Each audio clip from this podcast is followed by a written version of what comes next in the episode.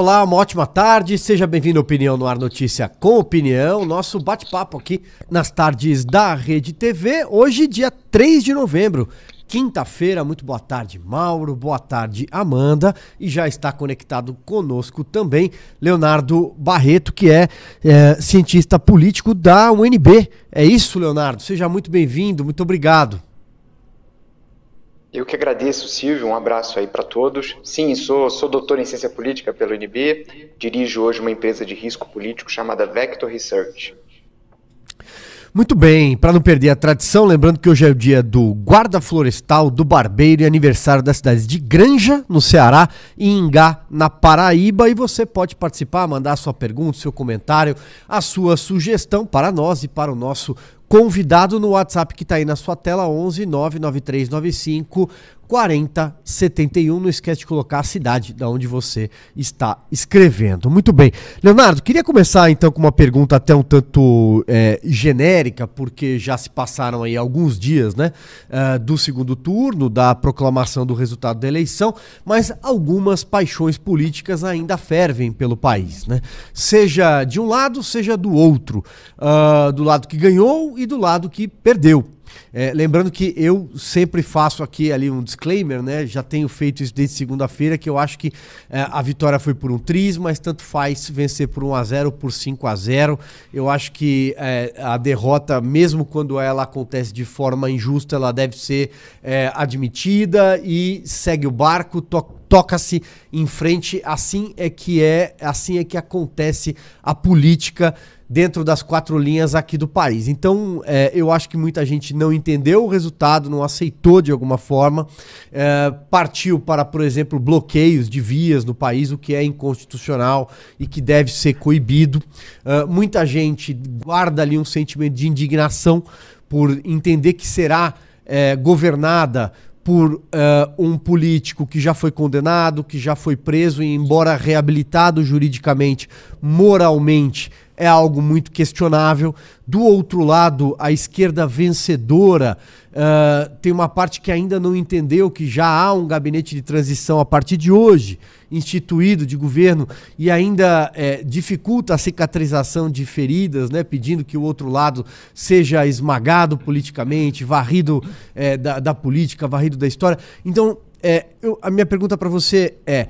Uh, que, como é que você enxerga o, o, o, dia de amanhã? Como é que você enxerga o futuro dessa transição de governo e como fazer para acalmar um pouco essas paixões políticas e partir de fato para o que importa, que é o futuro do Brasil?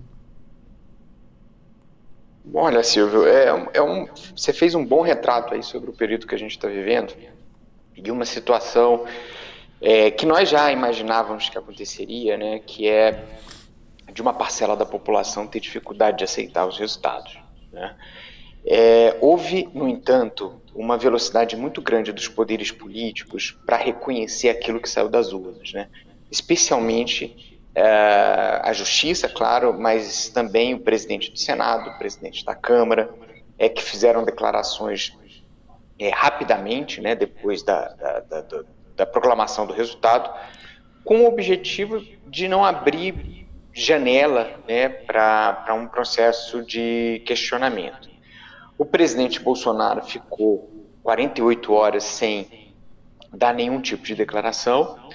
E ontem, quando ele foi ao Palácio do Planalto, é, perdão, foi, foi, ao Palácio do Alvorada, né, fazer a declaração, ele, ele, ele, ele disse o seguinte: olha, é, eu, eu, eu ainda sou o líder da direita, né, e, e isso despertou é, nas pessoas que estavam observando é, uma, uma sensação de que ele, ele poderia então se manter ativo é, nos próximos quatro anos, ao invés de botar o pijama.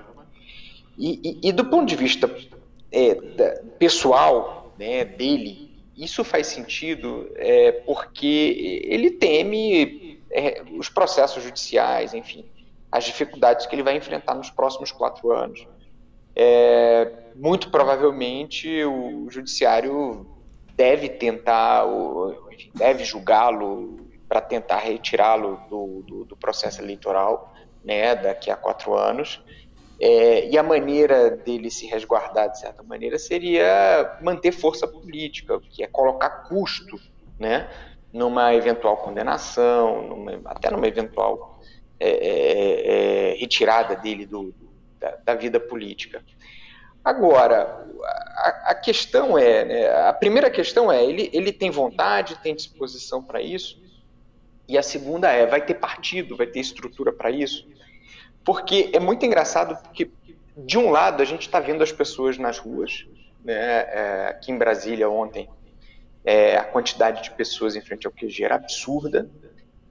Agora, por outro lado, é, os partidos ou aquela base que, conservadora né, que saiu da, da, das urnas e, e, fez declarações muito orgulhosas né, no primeiro turno, é, já já já estão cedendo e já estão admitindo que farão parte do, do governo Lula sem sequer ele ter pedido, se oferecendo, é, a ponto de é, nós não sabermos hoje se vai haver algum partido de oposição no Congresso Nacional, né? talvez o novo, que tem que vai ter três deputados.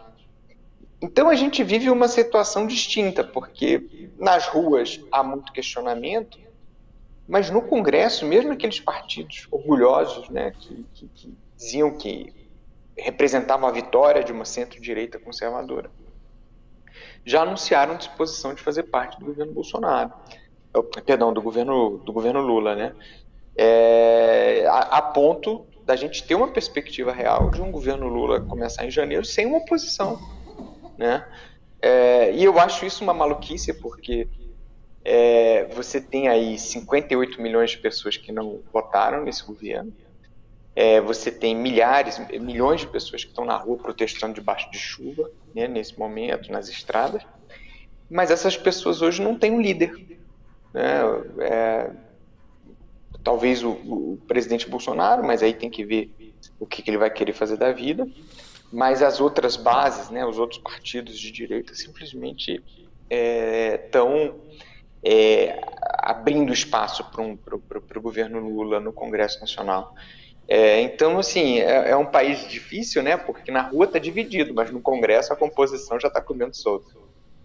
Nesse sentido, é, Leonardo, você é, consegue vislumbrar, porque assim, eu entendo que as pessoas que estão na rua representam uma, uma direita mais radical, mais extremada. É, mas parece haver um espaço para uma centro-direita. Você vislumbraria líderes para essa centro-direita, como por exemplo o governador de Minas, Romeu Zema, é, outros líderes, de repente até o, próprio governador do Rio Grande do Sul, Eduardo Leite. É, durante esses próximos quatro anos, existe caminho para uma centro-direita é, que não seja, que não represente um, um, extremo tão grande que, que fala até em golpe de Estado, intervenção militar?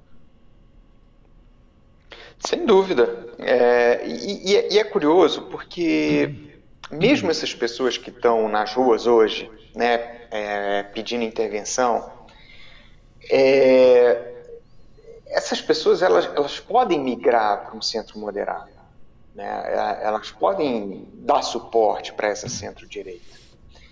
É, e isso é, acontece, por exemplo, à esquerda. Né, por exemplo, o pessoal apoiou o presidente Lula, né, que é um moderado.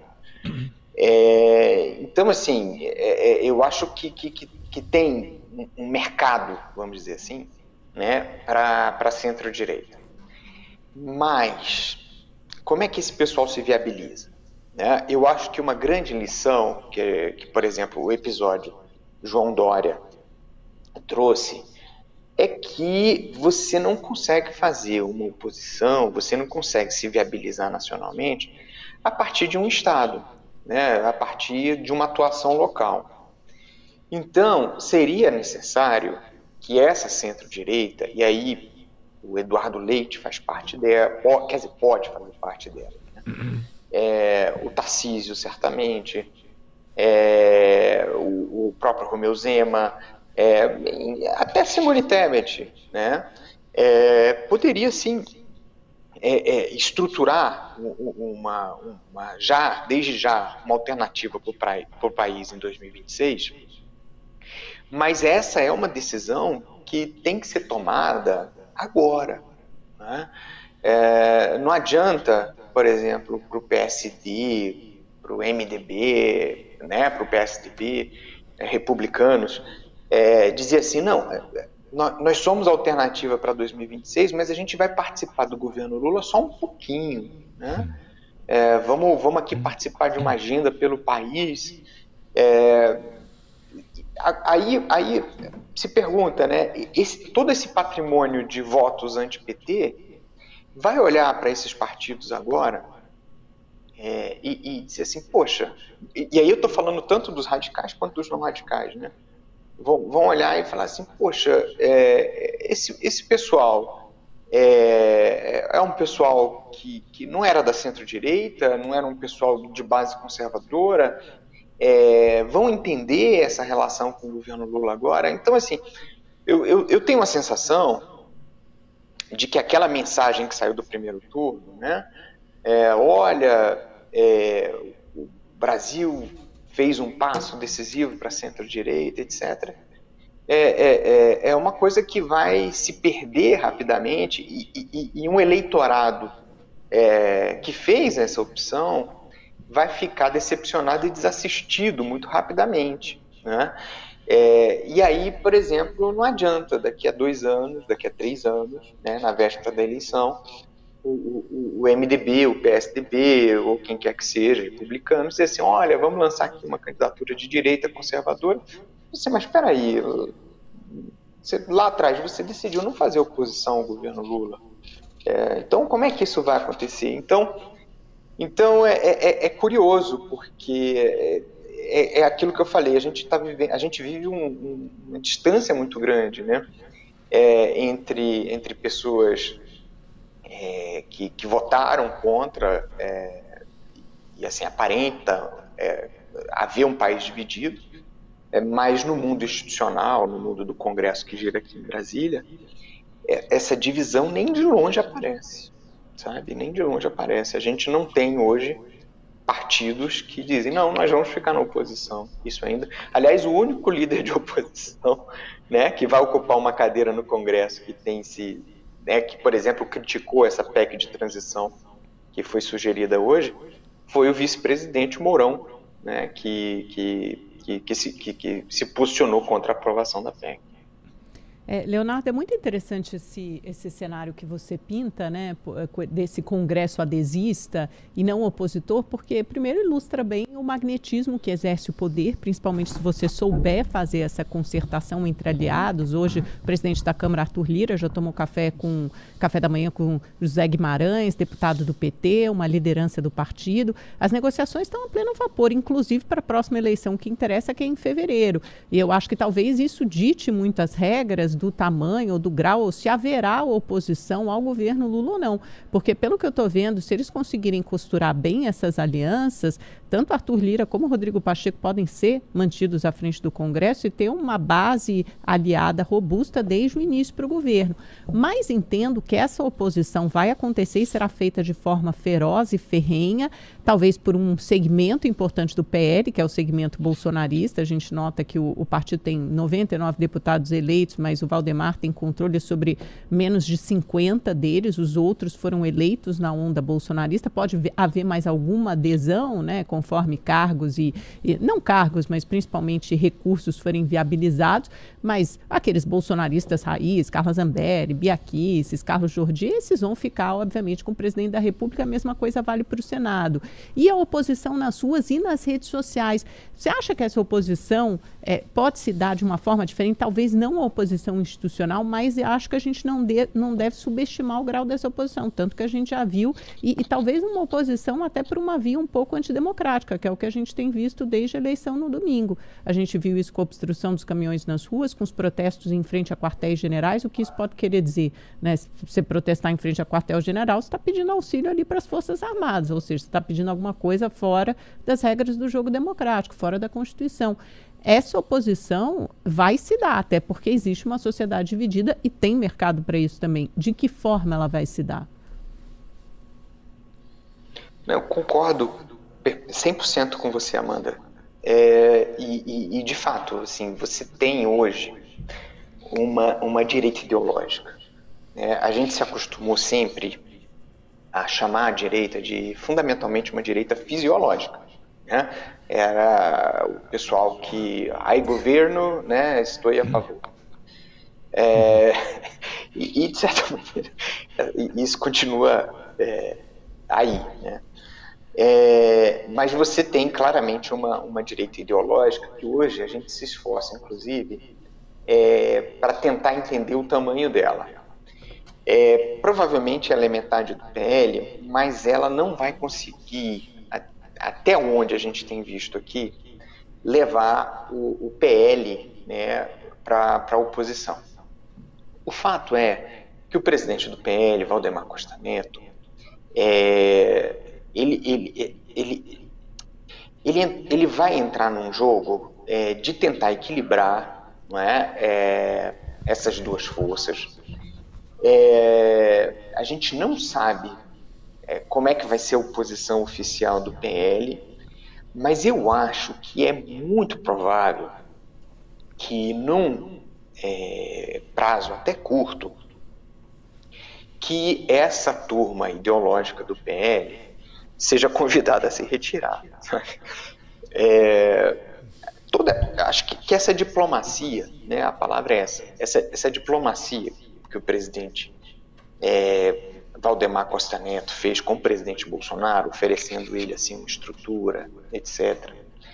É, se num determinado momento é, é, ela, ela vai chegar no limite, né? Porque a gente vai ter um partido que vai começar a votar rachado, né? Que vai começar a, a vivenciar brigas, né? De, de, de lideranças e, e talvez o desfecho natural disso seja uma divisão do PL é, com a turma ideológica ou indo para uma legenda menor é, ou indo é, para ou fundando um, um outro partido, é, coisa que quando o Bolsonaro era presidente, é, enfim, tentou, não conseguiu, né? O presidente Bolsonaro ainda é presidente.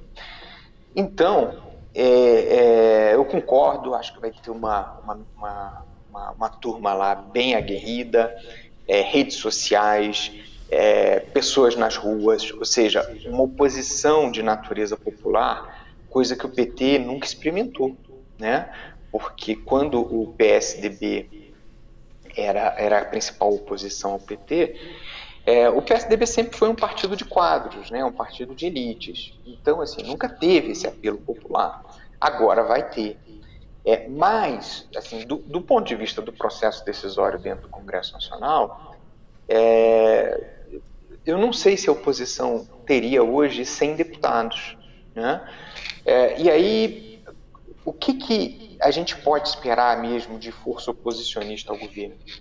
talvez as bancadas setoriais. Então, assim, ah, o pessoal do agro, né? É, é, às vezes o pessoal da indústria, às vezes o pessoal, enfim, de, de, dessas bancadas mais ligadas ao mundo empresarial, que vão se posicionar contra é, distribuição de carga tributária, é, por exemplo, regulações ambientais mais rigorosas.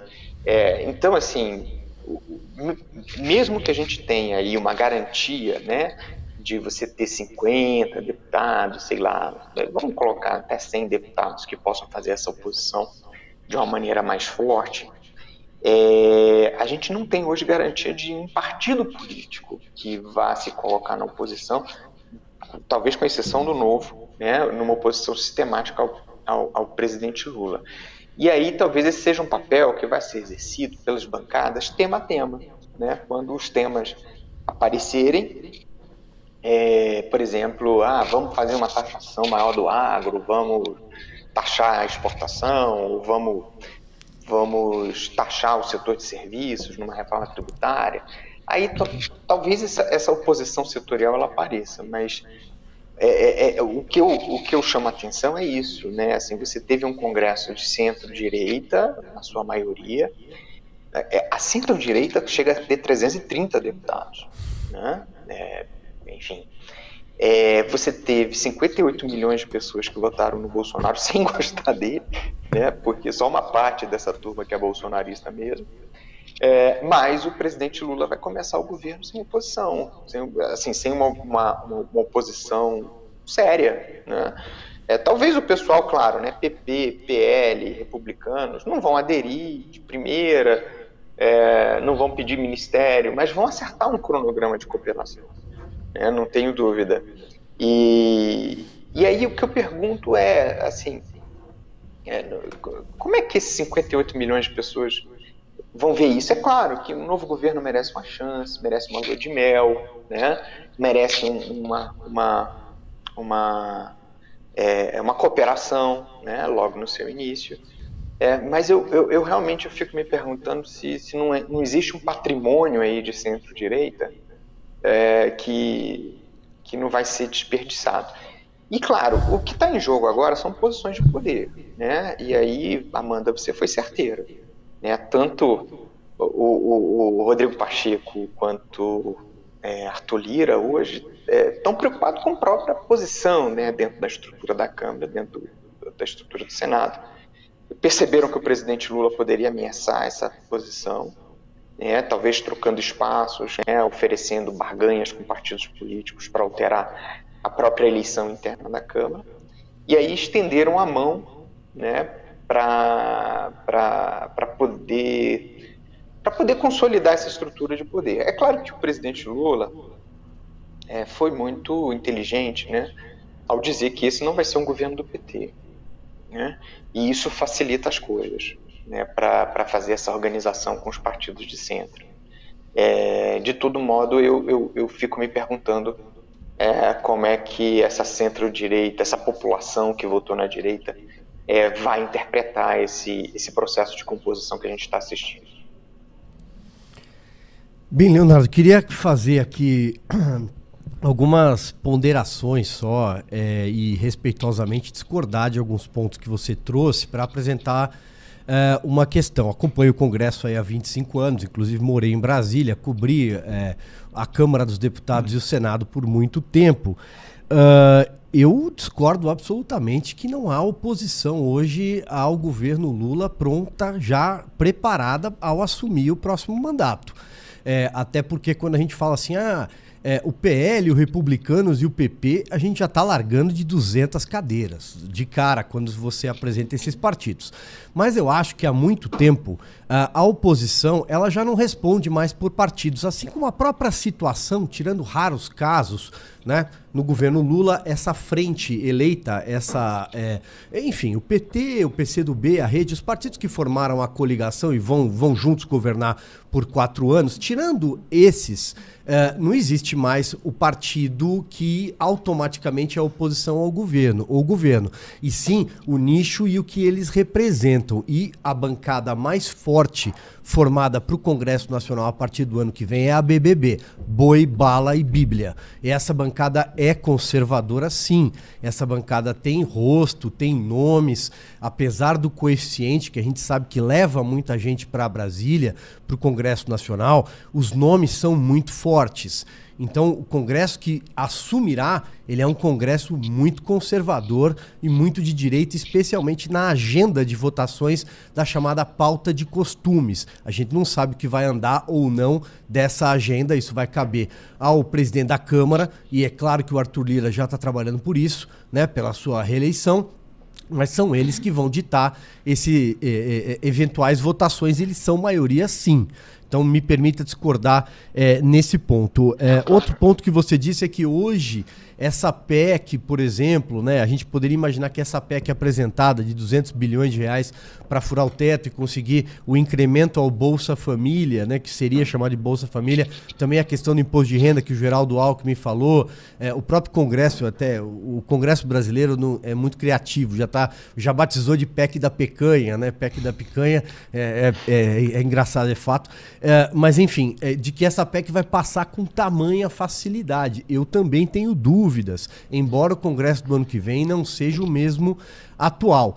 Então, é, eu só queria ponderar nesse sentido e ponderar também que quando a gente fala assim, ah, o PSDB, é, o MDB precisam se posicionar, a gente sabe que o MDB nunca se posicionou, o MDB foi governo é, o tempo inteiro, não à toa o Romero Jucá foi líder de todos os governos até não ter conseguido se reeleger é, em 2018. Uhum. E agora também não conseguiu, senão seria líder de um provável governo, habilidoso que é, é inclusive trabalha em Brasília, tem um escritório habilidosíssimo.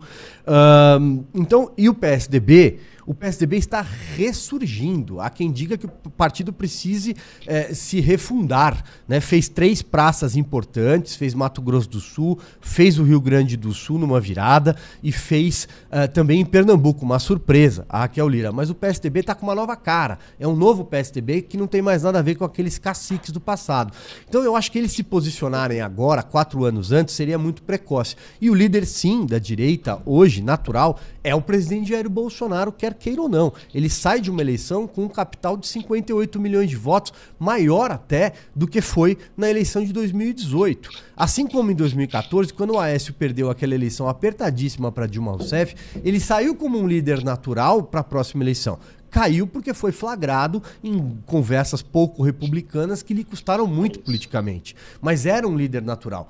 Então é só Pra, enfim, para contrabalancear aqui um pouco talvez as avaliações políticas e muito respeitosamente. E aí eu pergunto para você é, justamente sobre essa PEC, que parece ser a primeira carta na mesa nesse período de transição que a gente passa a viver a partir de agora é, entre é, o gabinete da, da, da, Casa Civil do, do Ciro Nogueira, que pilota da parte do governo, e o Geraldo Alckmin, indicado pelo PT para pilotar essa transição de governo. Essa PEC, na tua avaliação, é o melhor caminho? E aí, e aí sim, repito, você acha que de fato tem voto para isso? Um quórum quórum de PEC, você sabe melhor do que ninguém. Tem que ser muito qualificado, né? tem que ser muito trabalhado. Olha, Silvio, eu, primeiro, é, eu acho que as discordâncias são todas válidas, né? É, a gente está pisando em terra movediça e o que você é, trouxe, é, para começar, né? É, a gente está avaliando a possibilidade de aprovação de uma medida para o governo é, do Congresso que vem, é, mas sendo votada por um Congresso que está aqui colocado hoje. Né? Perfeito. Pela, pela declaração né, de algumas lideranças de, de, de, partidos conservadores, e aí me chamou a atenção é, a declaração do Bispo Macedo hoje, né, que tem uma influência na Igreja Universal e, por sua vez, tem uma influência no, na Igreja, no, no Republicanos, é, a, a entrevista do Kassab, hoje na Folha, né, dizendo que, que vai trabalhar para o Tarcísio é, ser o candidato a presidente em 2026, mas que super topa fazer parte do governo Lula, né, inclusive podendo indicar ministros. É, o, o, o, a movimentação do Arthur Lira né, afirmando que, que, que pode apreciar projetos do próximo governo, né, entre eles essa PEC, é, e, e, e, a manifestação do Carlos Viana, do, do, PL, que foi inclusive um candidato a governador em Minas, apoiado pelo Bolsonaro, dizendo que a tendência do partido é fazer, é participar da base né, é, nacional do governo Lula, é, é que me leva a essa sensação de que a gente não vai ter partidos formalmente na oposição. Mas eu concordo com você que a gente tem hoje uma quantidade muito grande de deputados é que se, se, se, se aliarem ao, ao, governo Lula é, vão perder radicalmente suas bases, né? É, assim como, por exemplo, aconteceu aí com alguns deputados bolsonaristas, como a Joyce Helsman, que, que no momento em que é, traiu, né, o presidente Bolsonaro saiu de um patamar de 1 milhão para 15 mil votos. Então, e aí a gente tem que mapear essa turma, né, ver o tamanho dessa turma e verificar é, o que, que, que vai acontecer. Né? É, agora, é, em relação à PEC, né, é, eu, eu, eu vejo um problema muito sério, que é você pedir uma licença para gastar assim, patamar de 200 bilhões de reais, é, sem você dizer qual que vai ser o, o marco fiscal, né? Porque se você retira a política distribu a principal política distributiva do país hoje, é, do teto de gastos, é, que é um, um, um, um é uma despesa corrente, não é? Não é uma despesa extraordinária. É, ah, não, nós vamos pagar esse ano aqui, ano que vem a gente não vai pagar de novo. É, sem se comprometer com o, o, o, uma nova regra fiscal, né? Assim, olha, é, eu, eu, acho que é um, um, um cheque em branco mesmo que está sendo pedido ao Congresso, né? É, e, e, aí é, me espanta até agora, me espanta não, mas enfim, é, o único líder que, que, do futuro Congresso, não desse, que criticou esse pedido foi o próprio general Mourão, né, que vai ser senador, mas que vai ter voto só no ano que vem. Nesse ano ele não tem voto. É, então, assim, é, é, acho que, que, é claro que você precisa ter uma boa vontade com o governo, tem que ter um, né, um, algum nível de suporte. É, mas é algo, né, o que foi pedido, é, é, tem uma dimensão muito grande. Né, assim, é, um, o governo federal, quando foi aprovar os precatórios, acho que era 40 bi, isso foi chamado de PEC kamikaze. Né? E, e agora você está pedindo 200 bilhões, retirar o auxílio, o Bolsa Família do, do teto, sem que seja proposta um, uma, uma PEC, né? um novo marco fiscal. É, então, assim, é, eu, eu, não sei, eu espero que essa semana, é, ainda por conta da anestesia, né, do, do, dos resultados eleitorais e também pela, pelo fato do noticiário ter ficado dividido com as pessoas, pelo fato de, desses protestos antidemocráticos na, nas ruas, é, que haja um, uma discussão crítica e que isso não seja colocado apenas como um instrumento de troca para a reeleição dos atuais mandatários hoje de Câmara do Senado. É, e vamos ver como é que o mercado reage também a isso. Né?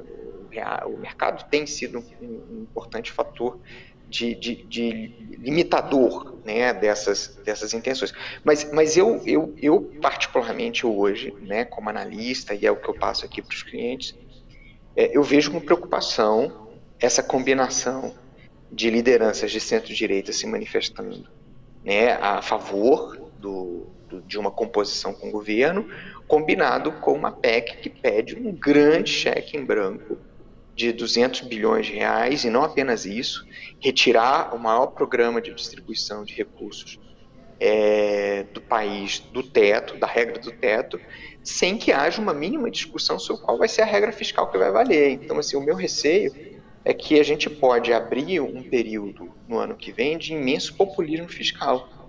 E isso tem um preço muito alto né, em termos de inflação, em termos de juros. As pessoas podem não perceber isso agora, mas o resultado vem lá na frente. Então, assim, o, o, nesse sistema de checks and balances, né, de pesos e contrapesos, dos controles existentes no Congresso, é, eu, eu, eu, também acho que isso vai vir muito via bancada, mas a gente tem que, que analisar melhor na semana que vem. Acho que ainda está todo mundo impactado, mas, mas os primeiros sinais vão nesse sentido, né, de que, de que o governo vai ter, vai conseguir construir uma base boa para o ano que vem, é, a ponto de começar pedindo um baita de um cheque para começar a, a, a gestão.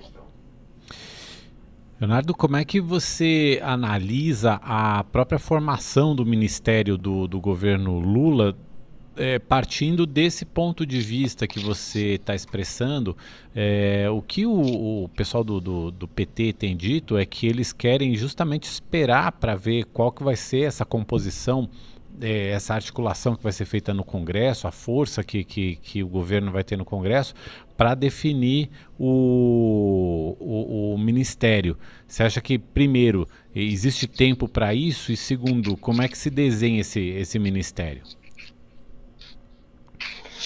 Olha, eu acho que o Ministério tem tudo realmente para para tentar refletir a composição de forças do Congresso. É, por exemplo, né, a gente sabe que quem estava coordenando a área de educação no plano de governo era a deputada Maria do Rosário. Se o PT tivesse tido uma vitória estrondosa na, na, na, no Congresso Nacional, é possível que, que, a Maria do Rosário fosse candidata a, a ministra da Educação.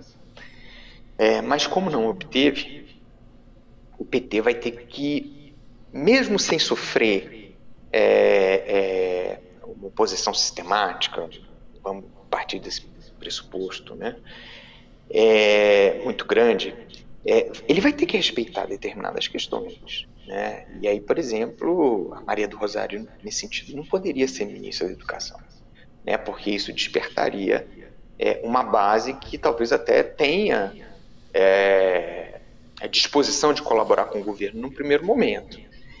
É, então, é, isso vai, de fato, é, é, ser jogado na busca de um equilíbrio fino, né? que mantenha acho que o Congresso alinhado, né, com uma corparticipação no Congresso via ocupação de espaços, que permita ao governo federal recuperar uma parte do orçamento, né, que a gente sabe que, que governos de esquerda é, é, gostam muito, é, privilegiam muito investimento público, né? Então tem que recuperar uma parte do orçamento, seja controlando ou via coordenação junto a deputados, né, para a construção de, de, de enfim, de, de, de, retomada dessa capacidade do governo de fazer investimento público. É, e também não decepcionar a militância da esquerda, que a gente deve lembrar, não abandonou o Lula por um segundo enquanto ele estava preso. Então ele tem uma relação de lealdade com essa turma também, não é? é e, e, esse é o equilíbrio que ele vai ter que construir, né? E, e, e a, a, divisão, então, é provavelmente é, vai colocar ministérios econômicos na, na, nos conservadores, vão dar freada é, em pautas progressistas num primeiro momento, é, vai testar um pouco o tamanho da base popular que vai ser construída no ano que vem, né, porque é, é um governo que precisa ser cauteloso, é, até pelo menos é, ter tranquilidade que vai ter uma base de apoio popular grande é, mas tem que também contemplar pautas de esquerda, né, que, que foram muito importantes para o presidente Lula, especialmente quando ele estava preso. Né? O pessoal não deixou surgir nenhuma liderança alternativa enquanto ele estava fora do jogo. Então, é, esse, esse é o equilíbrio que eu acho que, que, que o presidente Lula vai ter que buscar, né? É, logo nesses primeiros meses de, de, de xadrez político que ele vai ter que jogar. Leonardo, é, a gente está tá caminhando aqui para o finalzinho do programa, os últimos seis, sete minutos. Eu queria te fazer a próxima pergunta, mas é, aproveitar um pouco até o que a nossa telespectadora Daniela Favila, de Pouso Alegre, do Minas, Minas Gerais, havia perguntado. Que ela falou, ah, queria saber a opinião da Amanda sobre o furo no teto gás de 200 bi já no primeiro ano de governo, também sobre o que ela achou sobre o orçamento secreto que passou a ser chamada de emenda de relator. Eu já vou repassar essas perguntas a você, só dando aqui a minha contribuição rapidamente. Eu vejo que, primeiro que não está definido ainda qual será o tamanho do rombo. 200 bilhões é um número que começou a se especular a partir de uma matéria que saiu, acho que num dos grandes jornais, no Globo, mas esse número não está definido. O Alckmin deu várias entrevistas hoje, ninguém falou em números ainda. Então não temos isso como fato.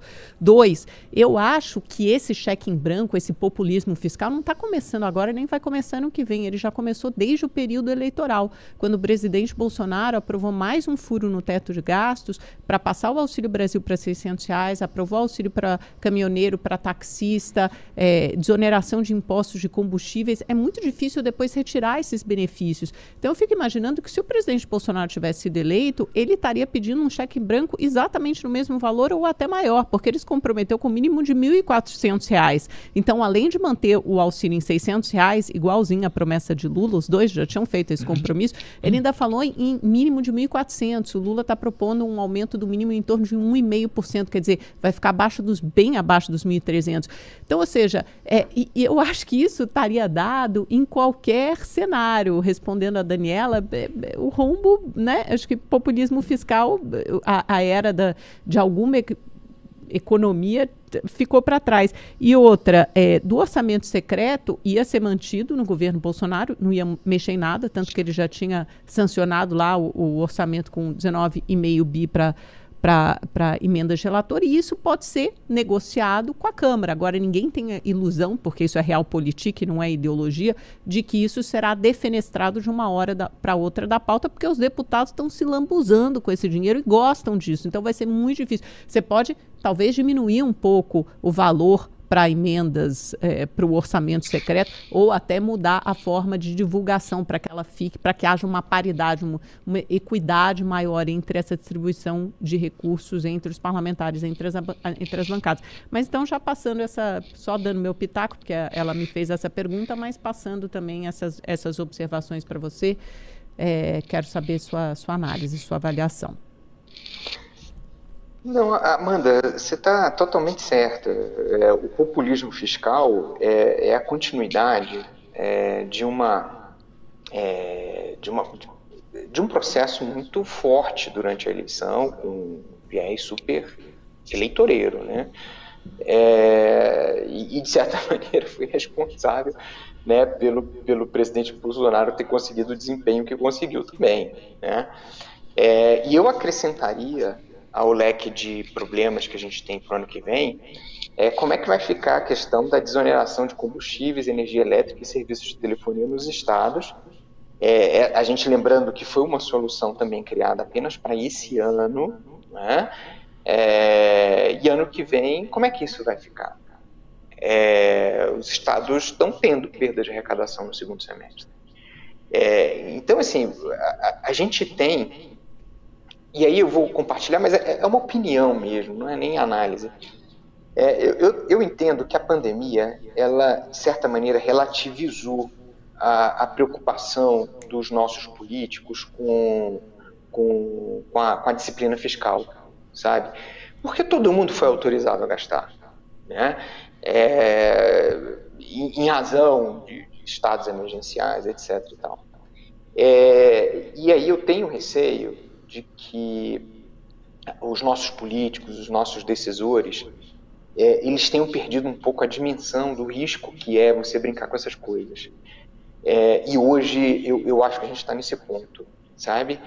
É, o, enfim, o presidente Bolsonaro já estava brincando com isso, esse Congresso já estava brincando com isso, e, e, e, parece que o próximo também. Né? E, e aí, na, na, minha opinião, eu, fico com receio do momento em que essa conta for apresentada é, e, e, pedir esse cheque é, sem é, discutir é, qual vai ser a regra fiscal a partir do ano que vem, é, na minha opinião, é uma coisa um pouco difícil. E aí eu não, não quero fazer comparação com o antigo governo, é, que, tá, que, que tinha errado bastante também é, mas já fazendo uma comparação com o novo, né, que tinha prometido ou prometeu é, ter responsabilidade fiscal, né, e, enfim. Mas, mas, de toda maneira, é, a gente tem aí um novelo de debates institucionais, aí quando eu falo institucionais é redesenho de regras do jogo, redesenho da regra do jogo do Pacto Federativo, a questão do ICMS, redesenho da relação dos poderes, né, orçamento secreto, quem vai mandar mais, executivo, legislativo, redesenho do, do espectro da centro-direita no Brasil, da, da, da, da, dimensão ideológica no Brasil, direita-esquerda, é, redesenho é, da política fiscal. Então, assim, não vivemos dias triviais, tá? O, que está tá colocado aí para a nossa frente é, é, é, são questões que são muito centrais, né? não apenas para o dia de amanhã, para 2026, mas para o ciclo de desenvolvimento que vai ser possível para o nosso país. Leonardo, olha só, 18 horas em ponto agora. Queria te agora agradecer bem em cima. Queria te agradecer demais aí pela participação. Fica um convite para uma próxima.